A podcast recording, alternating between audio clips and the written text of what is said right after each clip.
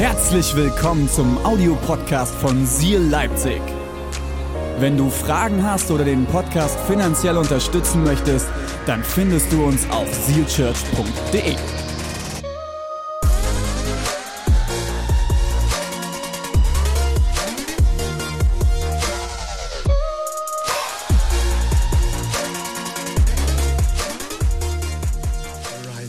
Ich lese euch den Vers zur heutigen Predigt vor. Seid ihr ready? Okay, schnallt euch an, es wird lustig. Römer 12, Vers 18. Römer 12, Vers 18. Soweit es irgend möglich ist und von euch abhängt, lebt mit allen Menschen in Frieden. Und Jesus, ich danke dir, dass du heute sprechen wirst. Ich danke dir, dass du jetzt zu uns reden wirst und dass dein Friede größer ist als alles menschliche Denken. Wir lieben dich. Amen. Amen. Amen. Vielen Dank für diese heiligen Töne. Das ist so schön gemacht.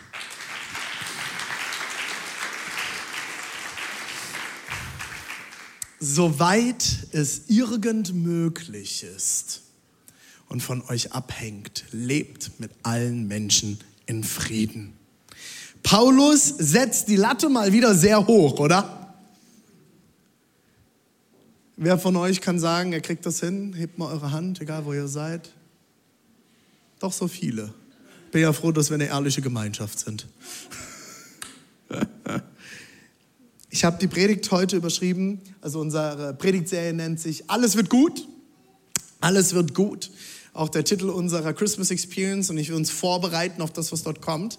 Und heute habe ich überschrieben mit Hilfe, die Leute machen mich wahnsinnig. Kennt ihr, oder? Ey, Leute können mich so wahnsinnig machen. Ich habe das vor einiger Weile schon mal erzählt. Ich hatte mal einen älteren Pastor, der war damals um die 70 gefragt. Den habe ich in den USA getroffen, hat ganz lange in Frankfurt Gemeinde gebaut. Er gesagt, Pastor Mark, was ist das Schönste in deinem Beruf? Er hat gesagt, die Menschen. Er hat gesagt, was ist das Schlimmste in deinem Beruf? Die Menschen. Und ich kann es zu 100% unterschreiben. Es ist das Schönste, was es gibt, mit Menschen zu arbeiten, aber gleichzeitig auch immer wieder die größte Herausforderung. Und alle Pastoren sagen an allen Standorten Amen. Und alle Sozialpädagogen, nicht in Leipzig, nicht in Leipzig. Joel, hör auf zu lügen. Dann spreche ich es aus. Du kannst mich nerven. Aber ich dich auch, das weiß ich. Warum? Weil wir Menschen sind. Menschen sind Menschen und verhalten sich menschlich, auch in Gemeinde, oder? Gibt mal jemand, der hat ein Buch geschrieben, das nannte sich Jeder ist normal, bis du ihn kennenlernst. Und da ist ganz viel Wahrheit drin. Ganz, ganz viel Wahrheit drin. Ich habe letzte Woche die Predigt eröffnet mit einem Triggermoment für einige Leute, glaube ich. Ich habe darüber geredet, wie mich, mich herausfordert, dass in unserer Kultur ähm, wir nicht mal mehr bereit sind, teilweise 40 Stunden zu arbeiten. Und vielleicht kitzelt es dich jetzt schon wieder auf deinem Platz. Ich habe darüber geredet, Anfang letzter Woche, dass mich die Mental Health Influencer auf den sozialen Medien manchmal ganz schön nerven. Erinnert ihr euch? Und der Sitz wird heißer. Und ich habe darüber geredet, dass mich dieses Me-Time-Gerede total nervt. Erinnert ihr euch? So, die, die sich erinnern und gerade Ja sagen, sind wahrscheinlich die, die es vielleicht sogar genervt hat, dass ich so geredet habe. Das war mein Ziel. Ich habe von einigen Leuten diese Woche Nachrichten bekommen. René, das war ganz schön schwarz-weiß und wie konntest du das am Anfang der Predigt sagen? Und das hat mich total geärgert, das hat mich verletzt. Das tut mir sehr leid. Es tut mir sehr leid. Mein Ziel war es nicht, dich zu verletzen. Ich will heute genau darüber reden. Wie gehe ich denn damit um, wenn mich jemand triggert? Wie gehe ich damit um, wenn mich jemand nervt, wenn mich jemand verletzt, wenn mir jemand so richtig, er vergebt mir, auf den Sack geht? Meine lieben Angestellten, hört gut zu, ihr werdet viel lernen, wie ihr besser mit mir umgehen könnt. es tut mir leid, dass wir in dieser Kirche manchmal kantig sind. Nee, tut's mir eigentlich nicht. Ich lieb's. In dieser Kirche halten wir keine sanften, weichgespülten Predigten. Auch wenn das der ein oder andere von außen manchmal so sagt. Vielleicht hast du dich in Predigten schon auf die Füße getreten gefühlt, vielleicht auch von mir. Halleluja. Dazu sind Predigten manchmal da. Vielleicht kennst du das aber auch an anderen Stellen in deinem Leben. Leute sagen etwas und in dir passiert auf einmal etwas, was du gar nicht geplant hast. Es sei denn, du bist Enneagramm 9, weil dann darfst du nicht ärgerlich werden. Wer jetzt nicht weiß, wovon ich rede, darf die Enneagramm-Predigtserie nochmal nachschauen auf YouTube. Ich will zum Anfang aber nochmal zwei Sachen festhalten. Erstens, ich bin ein sehr großer Fan von Mental Health mentale, psychische Gesundheit. Ich arbeite seit Jahren daran und beschäftige mich seit Jahren sehr, sehr intensiv damit ähm, und äh, bin sehr dankbar. Ich hatte vor kurzem eine Pastorenschulung, wo ein äh, äh, äh Doktor der Psychologie auch gesprochen hat, Dr. Robbie Sonderegger. Äh, es war sehr, sehr gut und ich arbeite seit Jahren daran, eine Predigtserie zu diesem Thema auch zu entwickeln.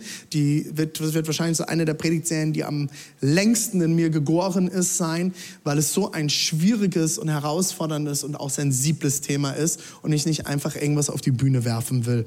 Ich liebe Mental Health und ich hoffe, wenn es dir nicht gut geht mental, dass du dir Hilfe suchst, dass du dir Therapeuten suchst, dass du einen Psychologen suchst, dass du dir Seelsorge suchst, dass du dir Coaching suchst, dass du dir Beratung suchst. Wenn du dort Hilfe brauchst, bitte komm auf uns zu. Wir sind große Fans davon, dass Menschen gesund werden und in eine gesunde Psyche hineinkommen. Es ist essentiell wichtig und in christlichen Kreisen wird es oft verteufelt oder klein gehalten. Es ist keine Schande, es ist etwas sehr Gutes, sich Therapeuten zu suchen und sich Hilfe zu suchen. Und wir lieben das und sind Fans davon, okay?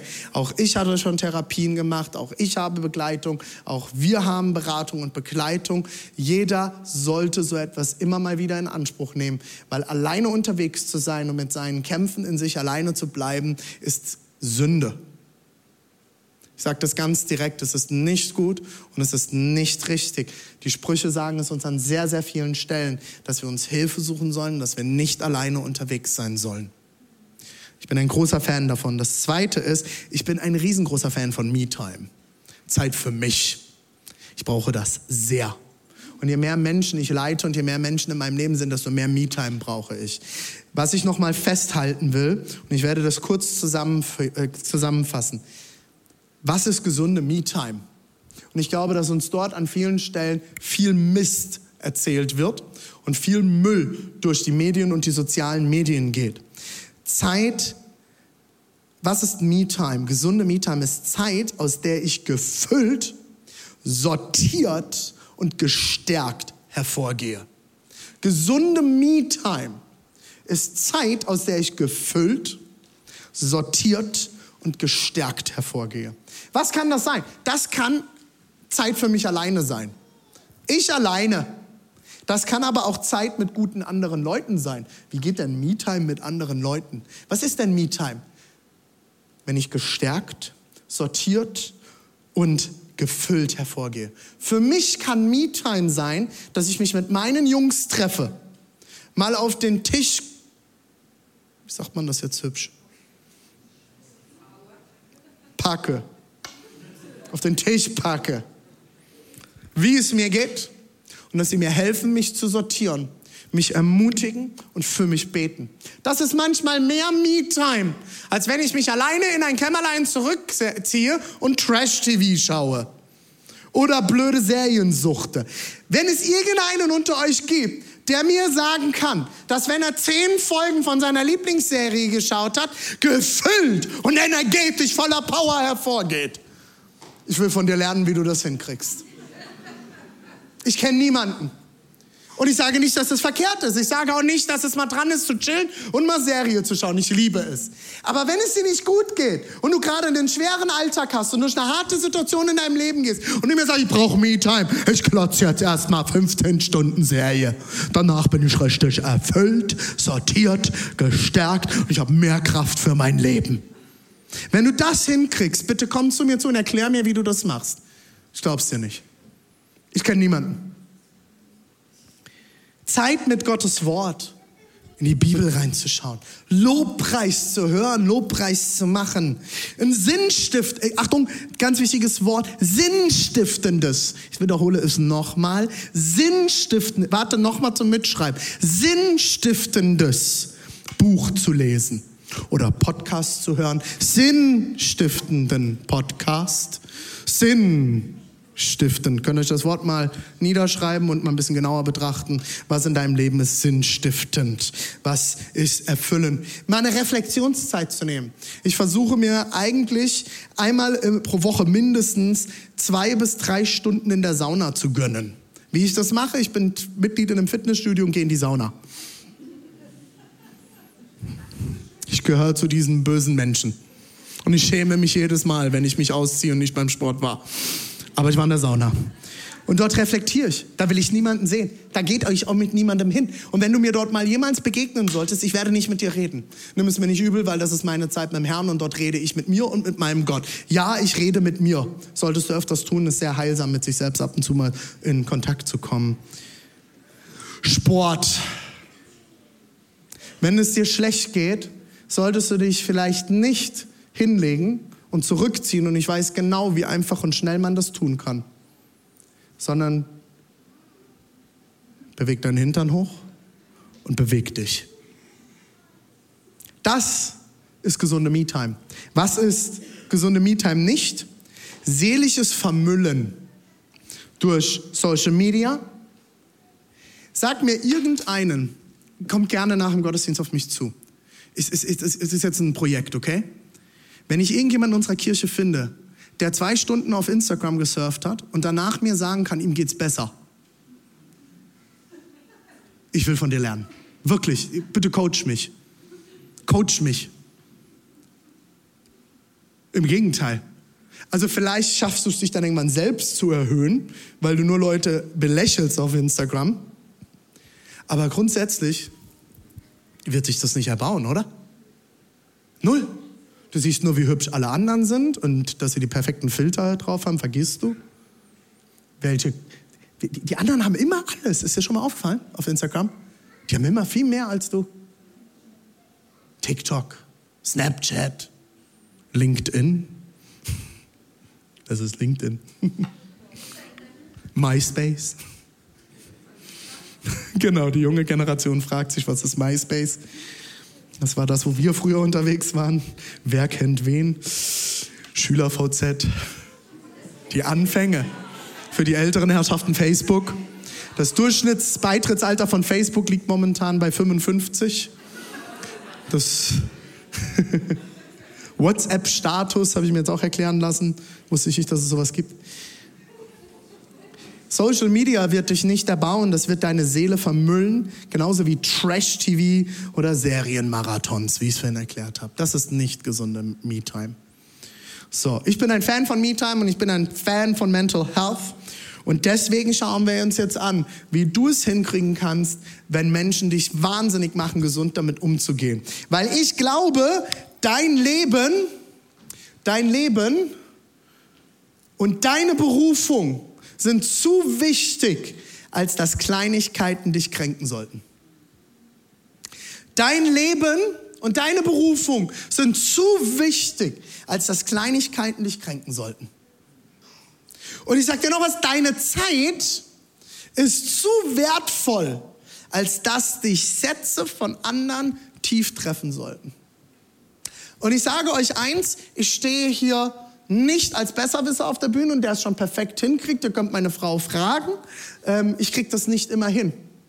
Aber ich will mich mit uns als Kirche auf den Weg machen, wie du das besser hinkriegen kannst, wie wir das besser hinkriegen können, dass wir nicht die Leute sind, die immer explodieren, die sich zurückziehen, die von irgendwelchen Kleinigkeiten, die ein Arbeitskollege, ein Chef, ein Pastor, ein Freund, eine Freundin, ein Ehepartner, wer auch immer in deinem Leben, vielleicht kraut es dir jetzt schon vom Weihnachtsfest, weil du sagst, ich will gar nicht mit meiner Familie unterm Weihnachtsbaum sitzen, das endet eh immer gleich.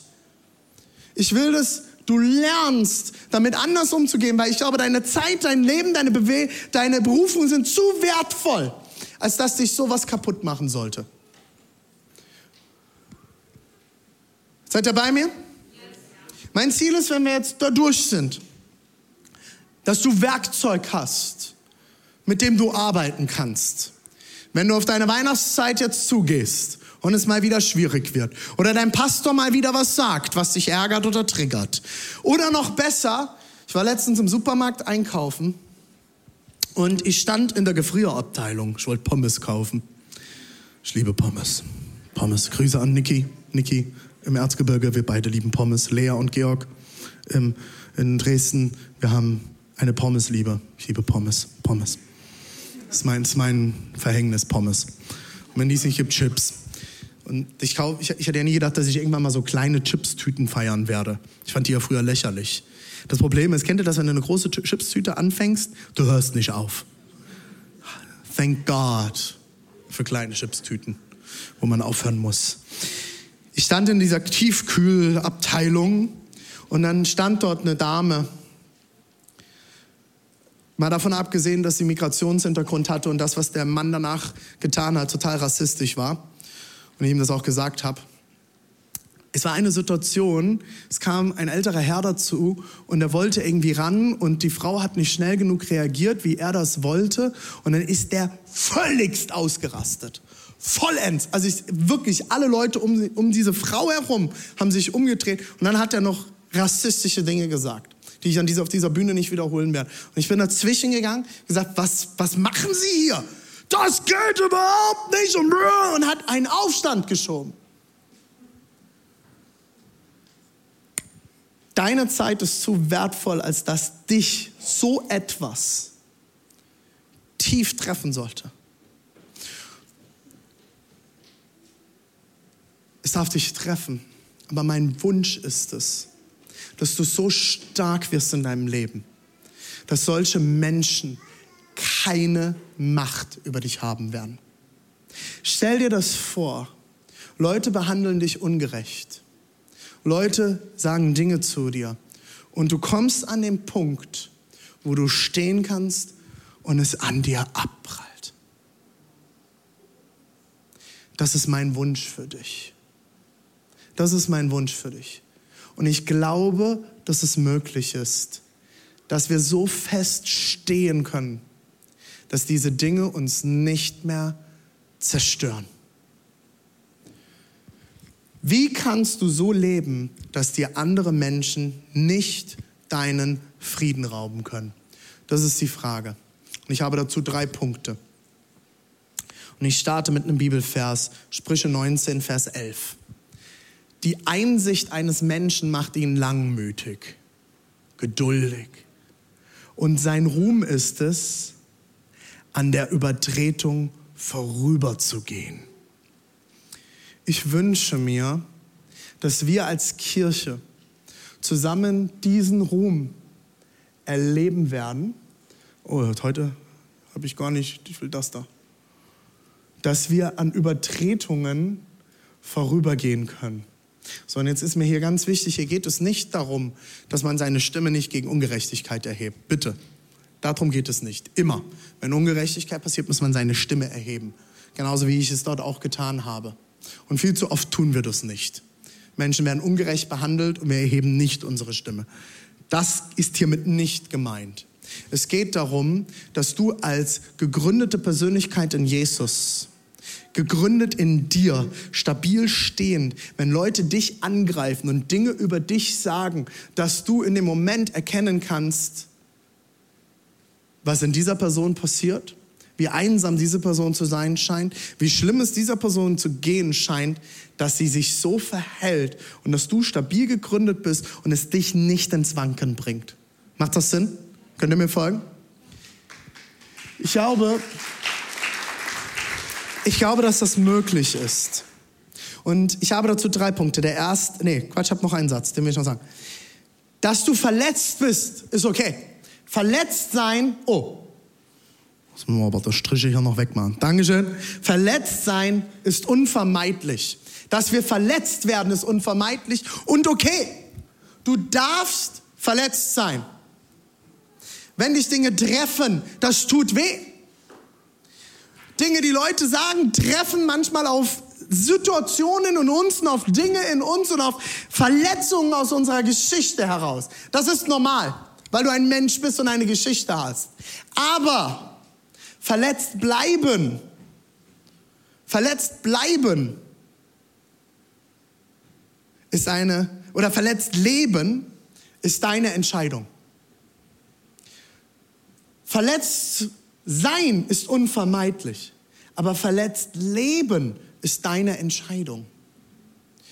Ich will dich heute einladen, dich zu entscheiden, nicht aus Verletzung heraus zu leben, in Verletzung stehen zu bleiben, nicht in dieser, diesem, diesem Gefühl, das sich vielleicht bei dir hier aufbaut und sich in Magengrube festsetzen kann, wo du ärgerlich bist, wo du verletzt bist und das vielleicht sogar berechtigt, weil dein Gegenüber einen Fehler gemacht hat. Aber ich will nicht, dass du da drin bleibst. Du kannst dich heute entscheiden, nicht verletzt zu leben. Weil es gibt ein Problem und darauf ist unsere Welt gebaut. Verletzte Menschen verletzen Menschen.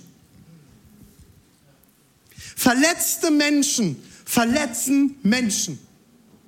Verletzte Menschen werden wiederum zu Tätern und verletzen weitere Menschen und diese werden zu neuen Tätern. Ich will, dass wir als Kirche dort einen Unterschied machen. Und nochmal, es heißt nicht, dass du nicht gegen Ungerechtigkeit aufstehen darfst. Und auch wenn dich jemand falsch behandelt, dann darf und muss das gesagt sein. Die Frage ist, wie können wir das tun, dass wir nicht auch zu Tätern werden?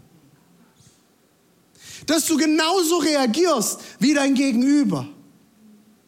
Jesus sagt, es halte deine andere, Jesus sagt, halt deine andere Wange hin.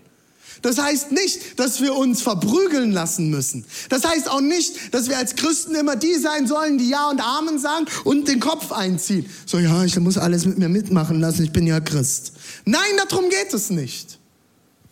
Mein Wunsch ist, dass du anders umgehen kannst mit der Verletzung. Dass du in eine Situation und eine Haltung kommst, wo du anders reagieren kannst. Und ich glaube, dafür braucht es diese drei Dinge. Erstens, du musst gegründet sein im Frieden. Das habe ich letzte Woche in der Predigt erklärt. Gegründet sein im Frieden Gottes. Zu wissen, wer ich bin. Zu wissen, wer mein Versorger ist. Zu wissen, was Gott über mich denkt und wie er mich sieht. Darin gegründet zu sein. Und ich glaube, es gibt vier Dinge. Ich habe das geliebt, ich habe mitgekriegt aus allen Standorten, dass letzte Woche nach dem Gottesdienst Gespräche entstanden. Wie kriegst du das denn hin, den Frieden zu bewahren? Wie mache ich das denn? Das ist genial. Redet über solche Dinge. Ermutigt einander. Ringt um Frieden in eurer Kleingruppe. Und ich will euch vier Punkte mitgeben, wie wir das tun können, im Frieden gegründet zu sein. A. Äh, führe dir immer wieder die Wahrheiten Gottes vor Augen. Was sagt Gott dir? Das ist genau wie ich Mal gesagt habe, vergewissere dich der Liebe Gottes. Jesus, wie siehst du mich? Was denkst du über mich? Liebst du mich? Bist du immer noch mein Versorger, selbst wenn meine Gaspreise steigen? Hast du immer noch einen Plan für mich, selbst wenn ich es mal wieder nicht hingekriegt habe? Schau in die Bibel hinein. Les seine Zusagen. Ich will eine bibellesende Gemeinde sein. Nicht, weil ich mir das auf ein T-Shirt schreiben will, sondern weil ich glaube, dass es das Beste ist für dich, wenn du morgens früh aufstehst und du hängst schon wieder in einem Loch drin, dass du das Wort Gottes aufschlägst, dass du dir Sätze markierst, arbeite mit deiner Bibel. Ob digital oder ob du mit, einem, äh, mit einer, eine, wie sag mal, physischen Bibel, analogen Bibel, nicht digitalen Bibel arbeitest. Dann nimm dir Stifte, aber auch in der digitalen Bibel. Ich markiere mir ganz, ganz viel. Ich habe eine riesengroße Konkordanz mir mittlerweile selber aufgebaut in meiner Bibel-App. Ich gehe, wenn ich irgendwo bin, ich gehe nur noch dort rein, gucke Angst und dann habe ich da 15 Bibelverse, die ich mir markiert habe zum Thema Angst und habe mir einen Satz dazu geschrieben. Funktioniert alles in der digitalen Bibel. Du kannst es aber auch händisch machen. Dann nimm dir einen fetten Marker. Eine Bibel ist ein Arbeitswerkzeug. Eine Bibel, die nicht abgegriffen ist und nicht markiert ist und nicht vielleicht ein bisschen geknickt ist, scheint eine Bibel zu sein, die im Regal steht. Wenn du einen Partner suchst, halte Ausschau danach, wenn eine Bibel dabei hat und die bunt ist. Halleluja.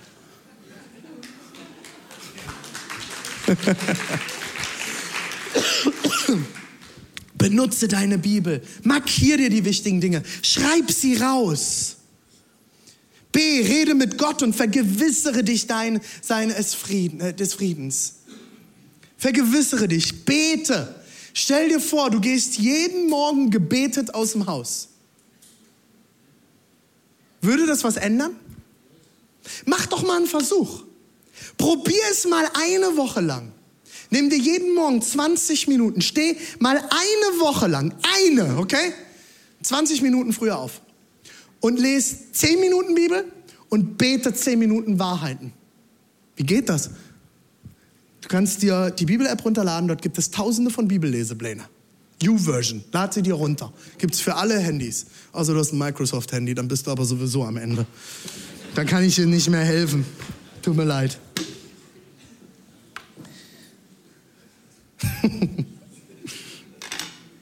und dann liest du Bibel und du betest. Markier dir Dinge und bete diese Dinge. Sprich es aus und frag deinen Gott. C. Verbringe Zeit mit positiven und glaubensvollen Menschen. Ich sagte, ich werde nicht müde, das zu sagen. Und ich verstehe manchmal nicht, dass unsere Gottesdienste, Gottesdienstzahlen so schwanken. Scheinbar braucht unsere Kirche keine Gemeinschaft. Oh, tut mir leid. Ich wollte jetzt niemandem auf die Füße treten. Oh, doch wollte ich. Probier es doch mal aus. Sei mal vier Wochen jeden Sonntag da und besuche einen Monat eine Kleingruppe. Probier es mal aus. Januar sind wieder Vorsätze möglich. Eine neue Runde des Scheiterns. Nein, des Sieges, weil es dein Leben verändern kann, wenn du dir die richtigen Dinge vornimmst. Ich werde nie wieder was Böses zu meiner Frau sagen. Das stimmt nicht. Das funktioniert nicht, das sind schlechte Vorsätze. Aber du könntest zum Beispiel dir vornehmen, mal einen Monat lang jeden Sonntag da zu sein, einen Monat lang morgens zehn Minuten früher aufstehen und Bibel lesen oder 20 Minuten und noch beten. Weil das wird verändern, wie du mit deiner Frau umgehst. Das wird ändern, wie du mit deinem Chef umgehst. Das wird ändern, wie du auf deinen Arbeitsplatz gehst. Das wird ändern, wie du mit dir selbst umgehst. Und D, lebe aus der Kraft der Vergebung. Wisst ihr, welche Momente ich liebe? Als Pastor wird man verletzt. Ich glaube, dass die wenigsten Leute glauben das immer. Der Pastor, der ist sehr stabil. Und ich sage euch eins, ich habe die letzten zehn Jahre Seal Church sehr viel Verletzung erlebt. Vielleicht auch, wo ich Menschen verletzt habe und sie zurückverletzt haben, sicherlich, weil ich ein Mensch bin. Aber was ich schon an Briefen und E-Mails und Dingen lesen musste, Leute, die Hauskreise, Anti-René-Hauskreise in Leipzig gegründet haben, Leute, die über meinem, hinter meinem Rücken, für die ich gebetet habe, mit denen ich durch Krisen gegangen bin, die ich umsorgt habe, auf einmal sich gegen mich wenden und schlecht über mich reden. Leute, die Rufmord begangen haben. All diese Dinge. Wisst ihr, was ich liebe? Dass ich all diesen Menschen im absoluten Frieden begegnen kann. Und ich habe es so oft erlebt. Ich laufe durch die Stadt und ich treffe Menschen, die mich verletzt haben, unsere Gemeinde verlassen haben und mir wehgetan haben, schlechte Dinge über mich gesagt haben, gepostet haben, in Interviews, in Radios gesagt haben. Und ich sehe sie und ich kann auf sie zugehen und sie umarmen. Und wisst ihr was? Wen das am meisten schockiert? Nicht mich, sondern die Person. Dass ich sie trotzdem noch liebe. Es ist möglich. Es ist Vergebungskraft, meine Lieben, die dein Leben verändern wird. Nicht Hass, nicht zurückschlagen, nicht andere verletzen. Kannst du vergeben? Dann mach dich auf den Weg. Und ich sage nicht, dass Vergebung ein leichter Weg ist. Manchmal muss man es beten und beten und beten. Und vergeben heißt auch nicht, dass du mit jedem danach wieder befreundet sein musst. Überhaupt nicht. Vergeben bedeutet nicht, dass danach wieder alles gut ist. Vergeben befreit dein Herz. Es befreit deine Seele. Unvergebenheit ist wie Gift, das du für jemand anderen herstellst und selber trinkst. Weil du vergiftest deine Seele damit. Und ich will dich einladen, dich auf den Weg zu machen. Und ich sage das nicht leichtfertig. Es ist anstrengend und es macht keinen Spaß. Aber es wird deine Seele befreien, wenn du über anderen Leuten aussprichst, Jesus, ich vergebe ihr mit deiner Kraft. Und ich bete, dass du mein Herz frei machst. Und ich bete das jetzt, Jesus, für jeden Einzelnen, der heute hier ist und damit kämpft. Und ich habe das Gefühl wirklich, dass Leute heute da sind, du kämpfst mit diesem Punkt so tief. Ich bete, Jesus, dass du jetzt in diesem Moment noch ohne Klavier, ohne Worship, ich bete, dass du jetzt schon anfängst dort, dass jetzt Heilungsmomente passieren. Dass dadurch Einsamkeit gebrochen wird. Das Gefühl sind Leute da, du bist einsam. Und ich sage dir, einen Schritt, warum du einsam bist, ist, weil du noch nicht vergeben hast und dich nicht neu auf Beziehungen einlassen kannst. Und ich bete jetzt, Jesus, dass dort Frieden reinkommt. Ich bete, Jesus, dass du jetzt kommst mit der Kraft deiner Vergebung.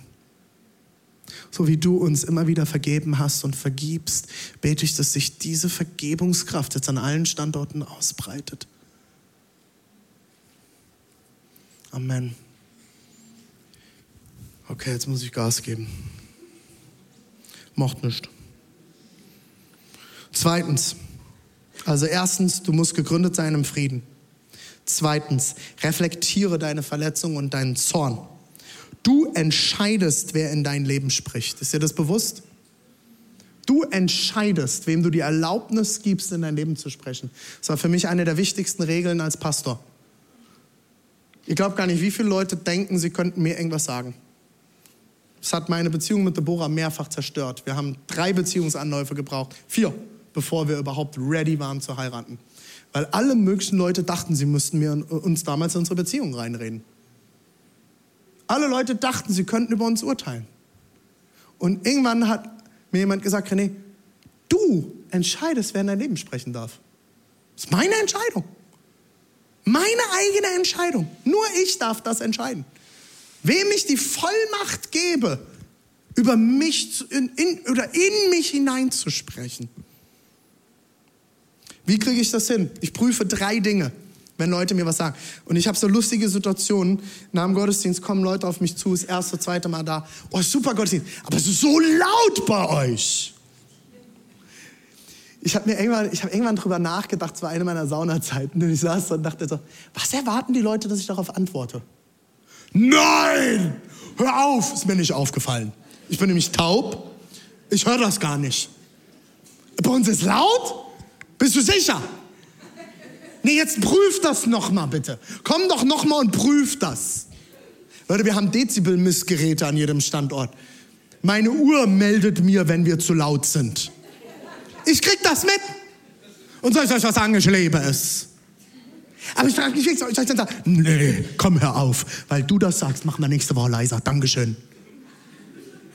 Dankeschön. Das war mir nicht bewusst, du. Verstehe ich nicht. Hab ja keine Ohren. Die sind nur angeklebt.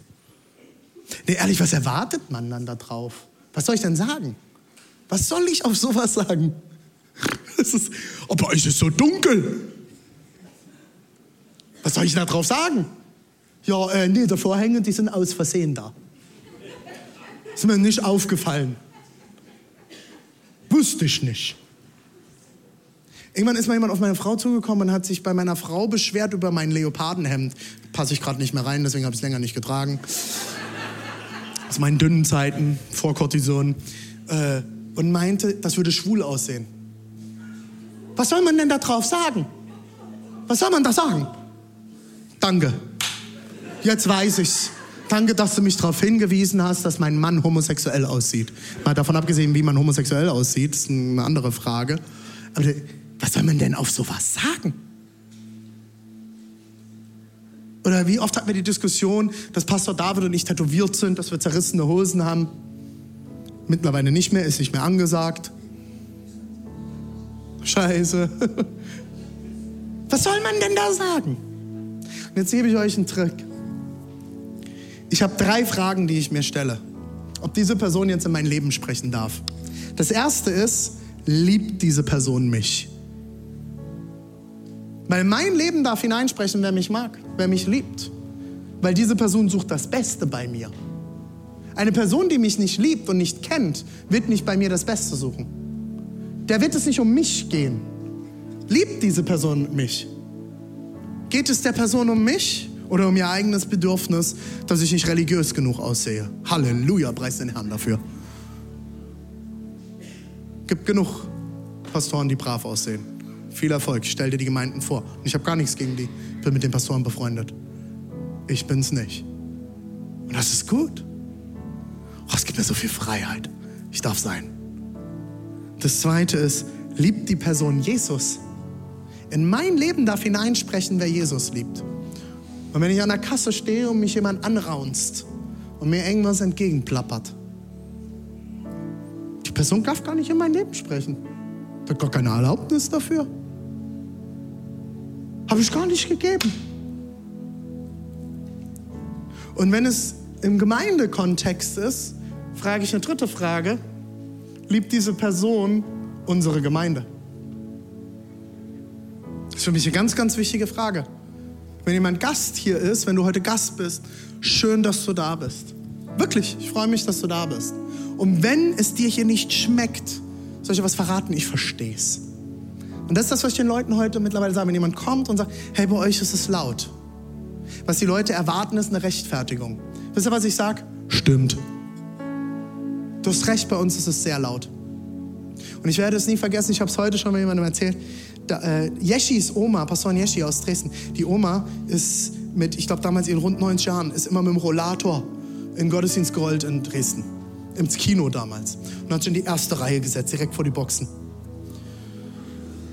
Ich habe sie geliebt. Ist letztes Jahr verstorben. So eine feine Frau. Und ich habe sie nach dem Gottesdienst gefragt, warum kommst du immer zu uns? Die meisten in deinem Alter flüchten.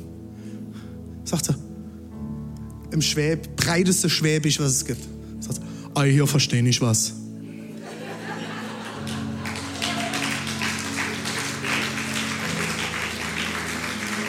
Und dann hat sie mir auf ihrem perfekten Schwäbisch erklärt, wie sehr sie unsere Predigten liebt. Und sie noch nie in ihrem Leben erlebt hat, dass das Wort in so einer Klarheit und Direktheit gepredigt wird. Und ich werde es nie vergessen, David hat vor seiner Schwiegeroma damals die Sexualitätspredigt halten müssen. Und sie kam nachher auf ihn zu und sagte, sie hat noch niemanden so gut darüber reden hören. Hey, ihr lacht, meine Eltern sind heute hier vorne. Die haben, damals habe ich auch meine erste Sexualitätspredigt behalten müssen, als meine Eltern da waren. Das war auch lustig. Ich sage mittlerweile einfach nur noch, stimmt, du hast recht. Du hast recht, es ist laut hier. Ich frage mich, liebt diese Person unsere Gemeinde? Wenn sie unsere Gemeinde nicht liebt, wenn sie Jesus nicht liebt und wenn sie mich nicht liebt, darf sie nicht in mein Leben hineinsprechen. Und ich werde nichts verändern für Menschen, die mich nicht kennen, die Jesus nicht lieben und die unsere Gemeinde nicht lieben. Wenn du Teil unserer Kirche bist, fester Teil, du spendest, du bringst dich ein, du kannst jederzeit kommen und wir können uns über alles unterhalten. Wenn es um mich persönlich geht, liebst du mich und willst du das Beste für mich?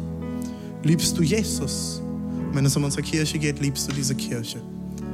Dann können wir uns über alles unterhalten. Aber ich treffe die Entscheidung, wer in mein Leben sprechen darf. Reflektiere deinen Zorn und deine Verletzung. Reflektiere sie. Frag dich, warum trifft mich, was die Person sagt? Warum trifft es mich? Bin ich hier vielleicht noch verletzt? Habe ich hier eine Verletzung in meiner Kindheit erlebt, in meiner Vergangenheit? Haben mir Menschen hier wehgetan? Dann will ich, dass dort Heilung reinkommt. Dann geh den Prozess der Heilung an diesem Ort. Ist es mein Problem oder bin ich eine Projektionsfläche für die anderen Menschen? Ich sage euch ganz oft, passiert Verletzung, weil du zur Projektionsfläche für irgendjemand anderen wirst, wo die Personen selbst verletzt sind trifft es mich, weil die Person recht hat? Leute, das sind Fragen, die reflektiere ich in meiner Saunazeit. Wenn ich merke, ich habe Ärger, mich hat irgendwas verletzt, was jemand gesagt hat. Diese Fragen stelle ich mir. Trifft es mich vielleicht sogar, weil die Person recht hat? Dann muss ich mich auch nicht mehr aufregen. dann habe ich was zu tun. Selbst aus den schwierigsten Gesprächen gehen Deborah und ich raus und fragen nachher, Jesus, gib uns eine Sache. Weil in allem, was Leute sagen, egal wie unfair sie sind, in langen Gesprächen, die wir manchmal haben, oft ist doch noch ein Funken Wahrheit drin. Wir sagen, Jesus, gib uns eine Sache, die wir mitnehmen dürfen hier raus. Wir hatten das damals, wir hatten die Gemeinde gegründet bei uns im Wohnzimmer mit 15 Leuten. Und ein Ehepaar, wir haben gemerkt, irgendwas stimmt nicht und wir haben uns getroffen. Und dieses Ehepaar hat uns dann im Starbucks am Hauptbahnhof hier in Leipzig eine Dreiviertelstunde lang ein Zwölftonner Scheiße vor die Füße gekippt. Wie schlimm wir sind, was wir alles falsch machen, wie böse wir sind und was wir alles und hin und her. Und ich merkte, mir steht der Rechtfertigungsmodus auf. Und dann, als sie fertig waren, wir haben uns alles angehört. Und am Ende habe ich sie einfach nur angeguckt und gesagt, zwei Sachen will ich fragen. Erstens, erstens, warum seid ihr nicht früher gekommen? Wir hätten alles aus dem Weg räumen können, wenn wir vorher drüber geredet hätten. Jetzt ist es so viel, dass wir es nicht mehr geklärt kriegen. Zweitens, bei all dem, was ich, was ihr gesagt habt, habe ich das Gefühl, es geht gar nicht nur darum, was wir falsch gemacht haben. Ich glaube, ihr mögt uns einfach nicht.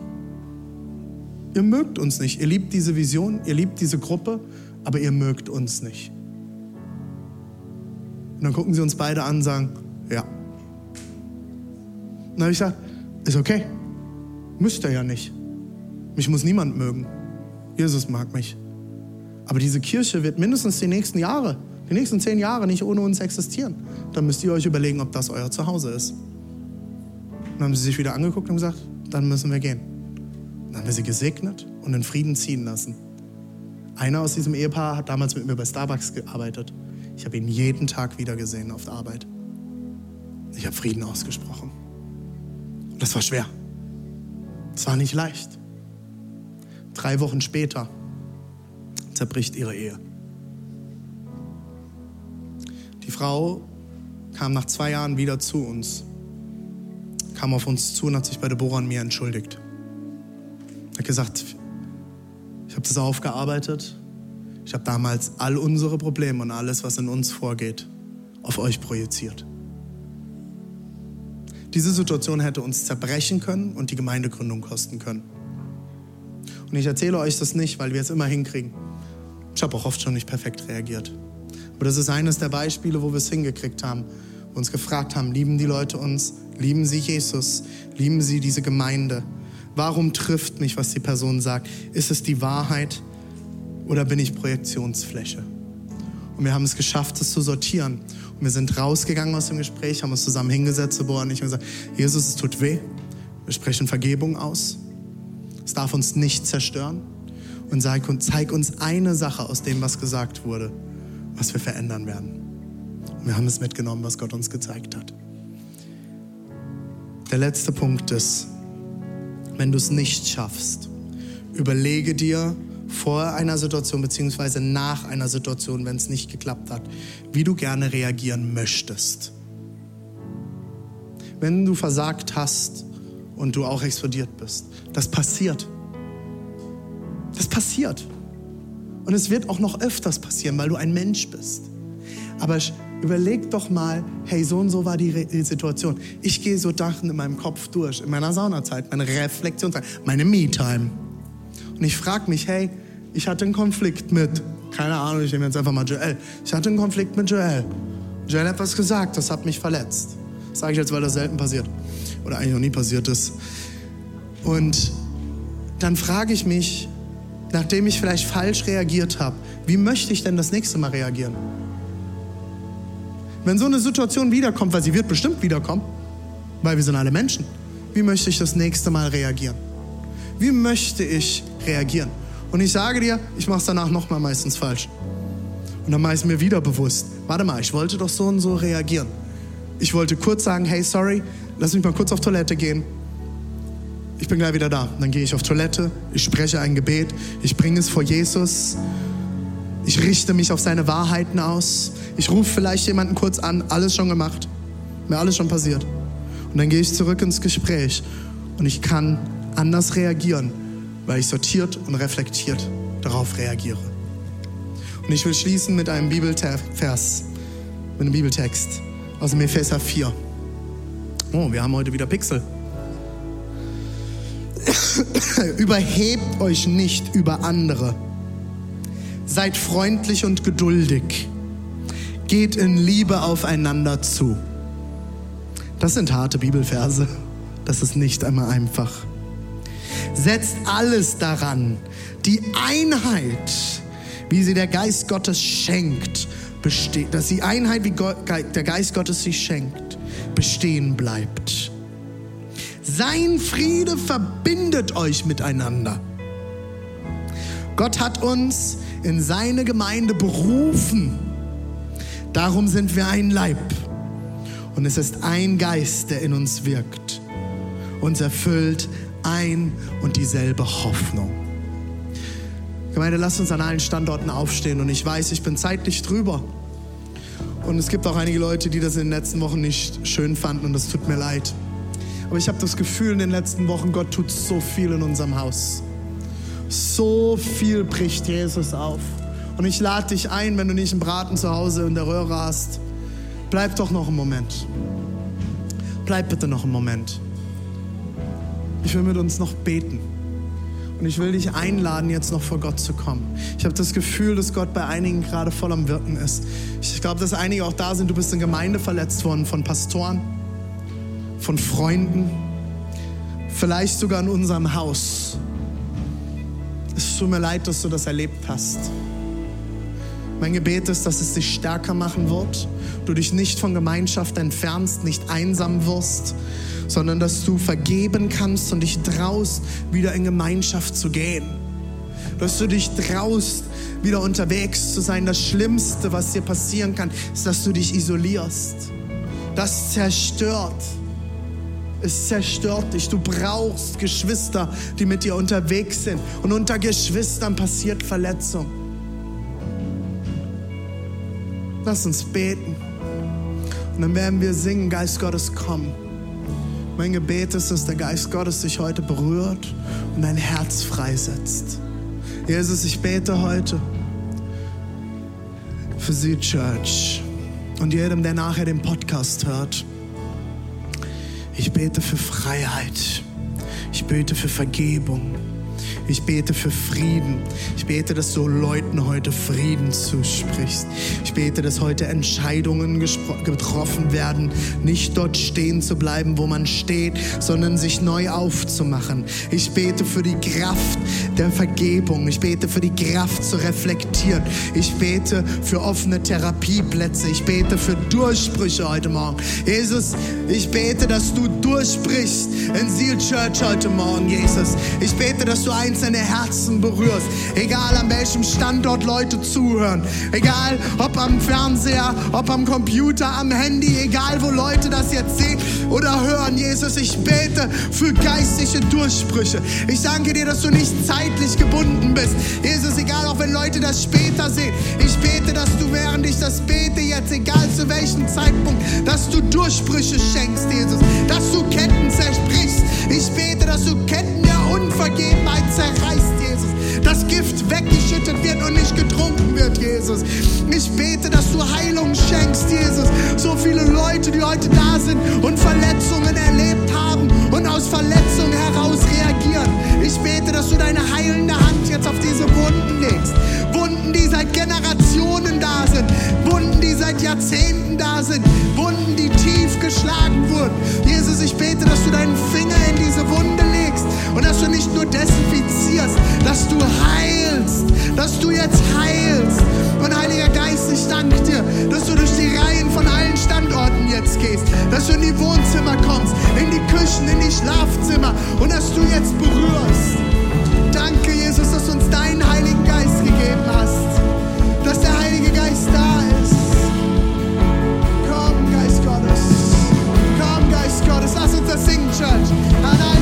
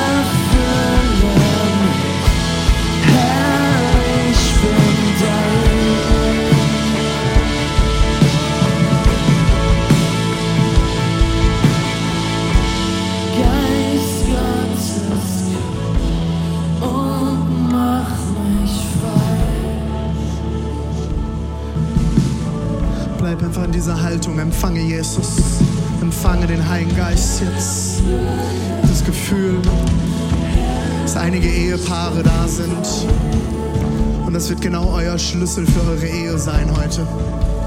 Die Kraft der Vergebung. Dort, wo ihr bitter geworden seid. Dort, wo ihr einander verletzt habt. Nehmt die Vergebung Gottes an für euer Herz und sprecht Vergebung übereinander aus. Geht aufeinander zu, bittet um Verzeihung und sprecht wortwörtlich Vergebung aus.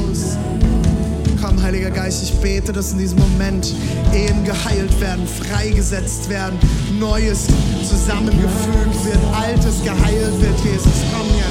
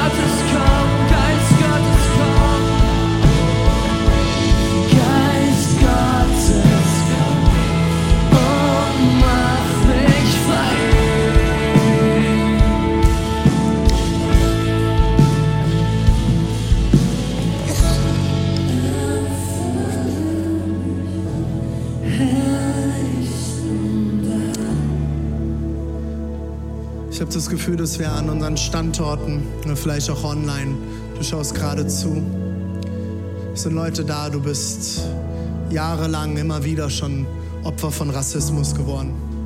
Du bist angegriffen worden wegen deiner Nationalität, deiner Hautfarbe, vielleicht auch deiner Sexualität. Es ist dein Moment, dich heute nach Heilung auszustrecken.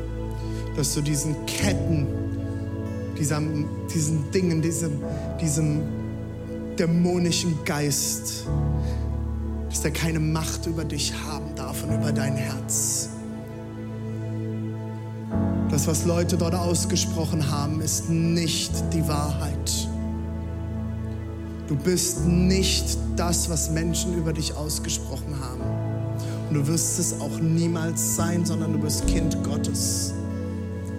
Du bist Kind Gottes. Egal, wo du herkommst oder wie du aussiehst. Und ich bete jetzt, Jesus, dass du in diesem Moment kommst mit Heilung in diese tiefen Wunden, wo Menschen solche schlimmen Dinge ertragen mussten. Teilweise von Kindesbeinen an. Jesus, ich bete, dass du jetzt kommst mit deiner Heilung in diese sensible Wunde hinein, Jesus. Komm jetzt mit deiner Kraft, Heiliger Geist. Und Jesus, ich bete, ich bete in deinem Namen, dass du diese Ketten dieser dämonischen Kraft des Rassismus brichst, Jesus. In unserem Land, Jesus, in unserer Region, in unseren Städten. Es darf keine Vollmacht haben, auch nicht in unserer Kirche, Jesus. Ich danke dir so sehr, Jesus, dass du uns in einer so krassen Unterschiedlichkeit geschaffen hast. Ich breche das in deinem Namen. Und ich bete, dass jetzt Heilung fließt auf verletzte Seelen. Fließe Kraft Gottes Herz. Jesus. Jesus. Während wir in diesem Gebet drin sind, bleib einfach da, wo du gerade bist, dort bei deinem Gott. Ich will einige Leute heute fragen, hast du diesen Gott schon mal kennengelernt? Hast du schon mal gesagt, Jesus, komm in mein Leben. Ich schaff's nicht allein.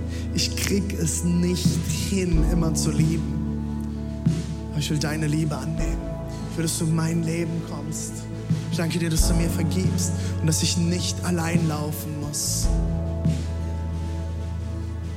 Wenn du das noch nie getan hast oder du es schon mal gebetet hast und weggelaufen bist und Jesus deinen Rücken gedreht hast, will ich jetzt mit dir beten, dass du Jesus in dein Leben einlädst. Wir machen das folgendermaßen. Wir werden gleich alle die Augen schließen und ich lade dich zu einem mutigen Schritt ein, wenn du zu dieser Gruppe gehörst, dass du deine Hand streckst gleich. Und dann an deinem Platz, keiner wird das sehen, außer ich, weil ich mit dir beten will. Werden wir gemeinsam laut als alle Kirche an allen Standorten beten. Und du kannst dein Leben Jesus geben und ihn einladen in dein Leben. Dass du sein Kind sein kannst, dass du nicht mehr allein laufen musst. Lass uns mal gemeinsam die Augen schließen, Kirche. An allen Standorten, egal wo du bist, auch online. Ich freue dich, heute Morgen willst du diesen Jesus kennenlernen. Zu sagen, Jesus, komm in mein Leben. Ich will dich kennenlernen. Oder du willst zurück zu ihm, weil du weggelaufen bist. Während alle Augen geschlossen sind, lade ich dich jetzt ein, ein mutiges Zeichen für dich und deinen Gott zu setzen. Du dieses Gebet jetzt mitsprechen willst. Zum ersten Mal oder weil du zurück zu deinem Vater willst, streck jetzt deine Hand ganz nach oben, dort wo du bist. Egal wo du bist. Yes, come on. Streck sie ganz nach oben. Wir wollen gemeinsam beten. Yes. Ist da noch jemand? Streck sie ganz nach oben. Come on, Church. Ihr dürft gerne eure Hände runternehmen. Wow, allein hier in Leipzig. Lass uns mit diesen fünf Leuten hier in Leipzig beten, aber auch an allen anderen Standorten online. Hey, es geht nicht um deine Hand, es geht um dein Herz. Wenn du dich getraut hast zu strecken, dann bete jetzt einfach von ganzem Herzen mit. Ich spreche ein Gebet und wir beten alle gemeinsam nach. Jesus, ich stehe hier und ich lege alles ab. Ich bekenne, ich schaffe es nicht allein. Ich brauche dich. Komm in mein Leben. Heiliger Geist, erfülle mich mit deiner Kraft, mit deiner Liebe und mit deiner Nähe. Ich will dir nachfolgen bis an mein Lebensende. In Jesu Namen. Amen.